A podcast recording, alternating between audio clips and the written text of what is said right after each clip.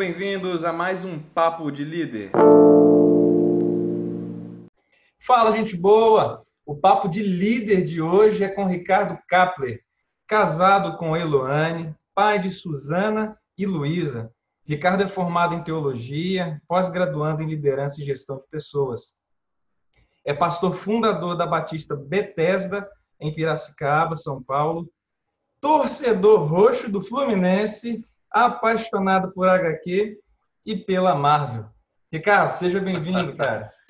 Obrigado, pastor Devinho. Uma benção estar com vocês aqui, poder contribuir e falar sobre liderança no tempo difícil, né? É verdade. Queridão, seja bem-vindo. Muito obrigado por aceitar esse convite. Tenho certeza que você vai contribuir bastante com todos que estão assistindo aí é, esse bate-papo. Bom, mas antes da gente entrar no assunto principal, que história é essa de ser torcedor fanático aí do Fluminense? Você é oh, fala... Paulo, cara. Essa é uma pergunta, é porque é predestinação, né? é, muitos são chamados, poucos escolhidos, mas brincadeira à parte, meu pai ele é carioca, de Duque de Caxias. A família da parte dele é toda do Rio de Janeiro. Eu tinha um avô falecido flamenguista fanático. Só o meu pai foi escolhido e aí ele fez o discipulado direitinho. Então, desde criança é tricolor. Amém. Deus entrou na história aí, né? é, Ricardo, você é fundador da, da Igreja Batista Bethesda. Faz quanto tempo isso? Ó, oh, essa história já está passando, né? Era uma história, tudo passa muito rápido. Vocês estão me falando, você me falou da igreja aí que tem cinco. Eu falo para você que vocês possam remir o tempo, porque passa muito rápido. Vai completar 14 anos é, essa história. É, eu fundei a Bethesda saindo do seminário. Era o último ano do seminário, com três famílias. É, houve um desafio para a gente assumir, era um chamado ponto de pregação. E aí Deus colocou no meu coração esse desejo de plantar uma igreja para aqueles que não gostam de igreja, né? Foi assim que a gente iniciou a Bethesda. Pô, beleza. E a Bethesda ela já começou em células ou não? Essa é uma longa história. Na verdade, eu vou tentar sintetizar aqui. No seminário eu recebi um livro, tinha, um, tinha uma, um ministro de música que morava comigo lá no, no pensionato, ele me entregou um livro, está até aqui na biblioteca, chama Manual do Auxiliar de Célula. Quando eu peguei aquele livro, eu falei bem assim: tá amarrado, Satanás, para trás de mim, em nome de Jesus. Que era aquela época do auge do preconceito com a visão celular, né? Mas eu peguei aquele livro, isso é sério, é como se Deus tivesse falado para mim: Ué, vai ser um pastor e está com medo, retém o que é bom. A leitura daquele livro abriu meus olhos de uma maneira assim exponencial. Aí, para resumir, nós iniciamos a Bethesda com os valores, com o entendimento de que nós queríamos ser uma igreja em grupo. Até que o DNA chegou lá, mais ou menos meados da metade da nossa história. Então, a Bethesda nasceu com esse desejo mesmo de implantar célula, mas foi um longo processo para a gente acertar, principalmente a visão. Né? os pilares da visão celular, mas a gente iniciou com isso já muito claro para nós. Pô, que legal, que legal. Então a Bethesda já tem 14 anos, né? E está nesse desafio aí de fazer discípulos para Jesus, nessa empreitada linda. É a missão que nós temos, né, Ricardo? Isso é bom demais. Glória a Deus. Você mencionou aí sobre o livro que você ganhou. Eu estou vendo atrás de você aí que tem livro aberto na sua biblioteca. Eu sei que você é apaixonado por leitura, cara. O que, que você tem lido ultimamente aí? Rapaz, pergunta, deixa eu ver se está aqui perto os livros. É, é, até como esse é um papo de líder, é aquilo que eu tenho carregado, eu acredito nisso, que nem todo leitor é um líder, mas todos os líderes são leitores. E a gente só pode crescer, e eu, eu falo para sempre para minha liderança, né? Que a gente pode é, crescer de duas maneiras, ou através da sabedoria ou através da consequência. Consequência é eu errar, vale, mas eu pago um alto preço.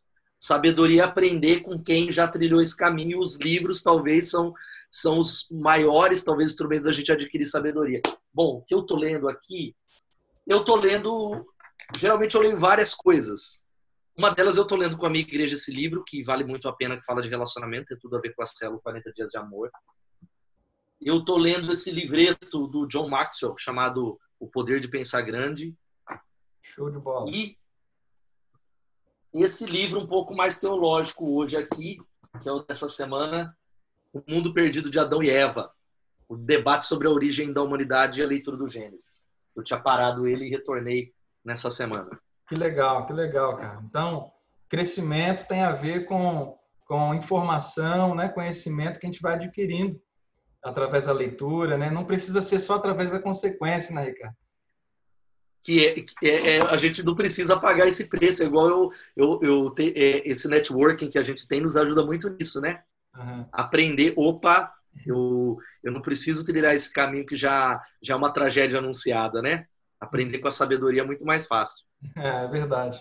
Queridão, então, assim, nesses 14 anos aí que vocês estão né, na empreitada, pastoreando a Bethesda, uh, você conseguiria, assim, destacar um desafio que você enfrentou enquanto líder? Eu sei, cara, que tem muito. A liderança, meu irmão, parece que é um poço sem fim de desafio. Mas você conseguiria destacar um desafio nessa empreitada sua como pastor? Uau! Bom, vou tentar. É difícil falar um em 14 anos. Mas, assim, se eu for para sintetizar um desafio, eu já tive desafios é, de demitir pessoas do staff tal, mas talvez o, o, mais positivo é não importa a circunstância, a fase, a crise, é, liderar com fé. E, e necessariamente, to, talvez os líderes estão acompanhando falar, se eu sou um líder, automaticamente eu estou liderando com fé. Não necessariamente. A gente é, muitas vezes tem uma esperança, né, uma expectativa, mas o nosso coração às vezes está cheio de medo, de ansiedade, de incredulidade, é de dúvida. Então, o meu maior desafio como líder aqui é fazer todas as coisas, principalmente na questão financeira. Vamos abrir, talvez o jogo deixar de uma maneira mais acessível. Sim. É, a gente nasceu sem dinheiro, crescemos sem dinheiro. A igreja é óbvio, cresceu, né? Financeiramente, mas continuamos sem dinheiro. é, então, eu costumo falar que tudo que a gente faz e, com, e tudo que nós compramos não é com dinheiro, é com fé. Então, eu, é, talvez essa seja a maior lição que eu preciso relembrá-la todo dia. Não, não, não, é porque a gente, 14 anos, está joia. Entrou essa crise do Covid-19, mudou tudo. Até as questões financeiras estão atingindo os pastores e líderes. Novamente, Deus tem falado comigo, filho, essa é a hora de tomar decisões reais, sensatas, encarar o gigante, mas a fé precisa permanecer aí. Ah, show de bola, cara. Eu ia te perguntar exatamente isso né, um momento em que você precisou liderar com fé e você já deu exemplo aí que é a questão financeira. Eu penso realmente que esse é um dos desafios, né, que um líder enfrenta, é, é, é começar um projeto, começar um trabalho, encarar o desafio de liderar sem recursos, né, ou com poucos recursos. Foi o caso de vocês aí quando iniciaram a Bethesda também, né? Muito. É, é, claro que o nosso coração, eu vou, quando eu iniciei a Bethesda, é uma história que eu larguei uma carreira um bom salário, proposta de outras igrejas, o trabalho, é, talvez quem não, não conhece a história da Bethesda, para ganhar 60 reais. Então, o que, que eu quero dizer sobre isso? É, a gente não estava preocupado com dinheiro, mas não adianta você falar que no decorrer os recursos não fazem parte desse processo de liderar a igreja. E é muito difícil a linha tênue entre eu preciso de recurso, mas como é que isso não vai ser a, a ênfase da, do meu sono? Não sei se eu estou conseguindo me expressar. Né? É, a gente tem que pensar em recursos, mas sem que isso tome o nosso coração. É um dilema constante. Né?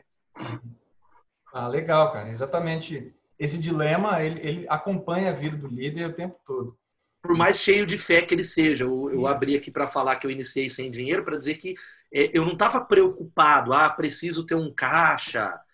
Não, eu tinha convicção mesmo. Só que constantemente essa fé é provada de maneiras diferentes. Vai, vai aumentando o nível dos desafios, né?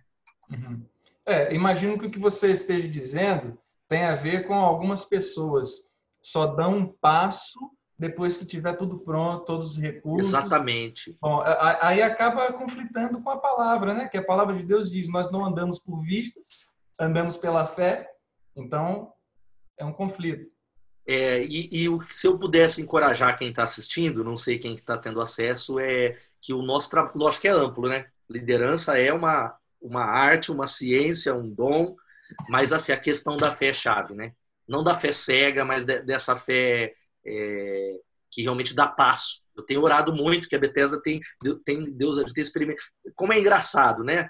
É, eu tive uma, um ano de 2018 muito difícil na igreja, por uma série de problemas, decisões com equipe, de dispensar gente da equipe. Entramos, 2019 foi um ano de readaptação, 2020 entramos com força total. Agora, ó, o avião decolando, a Covid vem. Mas aí o que eu tenho entendido é que Deus tem falado muito isso, filho. É, sempre, sempre, sempre a minha obra é realizada pela fé. É, eu sou honrado pela fé e o povo de Deus precisa dar passo de fé. Lógico que é, existem as suas particularidades que cada líder vai responder, mas é algo que precisa estar no nosso radar, né? Então, você está afirmando para a gente que a, a, o passo de fé que você deu lá atrás, essa mesma forma de pensar, de lidar com os desafios, utilizando a fé hoje, diante do Covid-19, funciona da mesma forma? Eu acredito. Eu acho que o que muda são é, é, as etapas dentro do nosso ministério, né? Os recursos, quem nós temos que liderar. E, e eu digo para você, David, não sei como é que os pastores mas uma boa parte de quem nós do DNA, seja aí onde você está aqui em São Paulo, nós servimos são igrejas pequenas. É a maior parte das igrejas do Brasil. Qual é a grande tentação? O crescimento vai chegar para todos que estão ouvindo aí em nome de Jesus. Profetizo Amém. de que aquela fase de dar paz de fé, ah, eu começo a ter um caixa, eu começo a ter um salário, eu tenho equipe. E se nós não vigiarmos, a gente para de dar passo de fé. A gente entra numa zona de conforto. E aquilo que era nível de sacrifício lá atrás, a gente atinge o platô, estamos contentes, a gente pode, os corajosos do passado podem ser medrosos no futuro. E a gente precisa constantemente estar se desafiando. Uau, cara, é, é exatamente isso, né? Entra, entra no. no... Eu, eu gosto de dizer o seguinte para os líderes aqui da IBNC: é, é o seguinte, cuidado para você não, não, não chegar ao ponto de, de liderar na zona de conforto. Isso é perigoso demais, porque a tendência do ser humano é procurar um lugar para se apoiar. Eu, eu, dou esse exemplo para eles assim, de maneira simples mesmo. Quando eu estou com eles numa sala, no escritório, no templo, num gabinete, onde eu estiver, eu falo assim, ó, vê se você não procurou agora, agora aí, um lugar para você se apoiar. Um lugar para você apoiar a mão, para encostar o corpo, para sentar. Por quê? Quando nós paramos a gente quer conforto, a gente quer se encostar em alguma coisa. Não, e, e pior ainda, se esse lugar é um lugar de relativo sucesso. Se você estava numa situação de deserto e agora está tá um passo da entender a nossa linguagem da terra prometida, a tendência da gente se acomodar é muito maior. É. Não, é verdade, cara. Agora sim, em relação ao Covid-19, cara, como é que vocês estão enfrentando aí? É, uma vez que a nossa realidade de igreja é vida na vida, vida em comunidade, é relacionamento. É, como é que vocês estão lidando com isso aí? A fé está entrando em ação mais uma vez? Eu acho que muito, das mais variadas maneiras. Eu, eu ouvi uma expressão de um pastor nessa semana e peguei para mim. Ele fala algo que eu acredito que é o que a gente está enfrentando: que nós estamos tendo que arrumar o avião no ar, ele não está no chão. E aí, é, como é que eu estou lidando com isso? algumas coisas eu tenho sintetizado e pensado. Primeiro, basta cada dia o seu mal. Muita gente tem falado, pastor, para onde vamos? Eu, basta cada dia o seu mal. É, a gente não tem, não dá para fazer tantas previsões, a gente crê, igual eu falei sobre a fé, mas é dia a dia. O que a gente tem feito, eu vou confessar que, como eu falei para você nas primeiras duas semanas, é, foi semana de muita turbulência interior para mim. Não era nem medo. Era, e agora, para onde a igreja vai? porque no, eu, o líder ele é alguém que age. O que, que eu preciso fazer? E Deus, ele, eu fui aprendendo a quietar meu coração para entender algumas coisas. Vamos lá. De que muita, se você, a gente está conectado na rede social, a gente vê muita coisa, muitas vozes a igreja tal está fazendo tal, a igreja tal está fazendo tal, e a gente fala, eu preciso fazer alguma coisa. O que Deus tem me ensinado é, filho, Piracicaba tem uma necessidade específica onde a igreja está, que é diferente da igreja tal. Tem coisas que, que são comuns, a gente pode aprender. E é o que a gente está tentando fazer agora. Quais são as nossas necessidades que a gente precisa atender? Que não é igual a, a de A ou B. E aí tem sido um trabalho de colher isso. Como? Através das nossas células. Eu acho que é, é talvez os nossos olhos, os olhos da liderança são os nossos líderes de célula através do Zoom, né? através desses aplicativos. E a vida da igreja, eu, deu, por um lado, tem sido desafiador, por outro, a gente tem sido surpreendido. Não é o ideal, mas o quanto essas ferramentas têm suprido.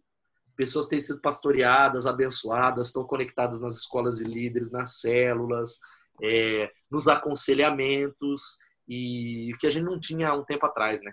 Tem sido uma benção. Entendi. Eu, eu contando uma experiência para você do que aconteceu na minha célula outro dia, por conta do aplicativo, né, que a gente está utilizando, o Zoom, uh, nós recebemos um visitante da região dos lagos.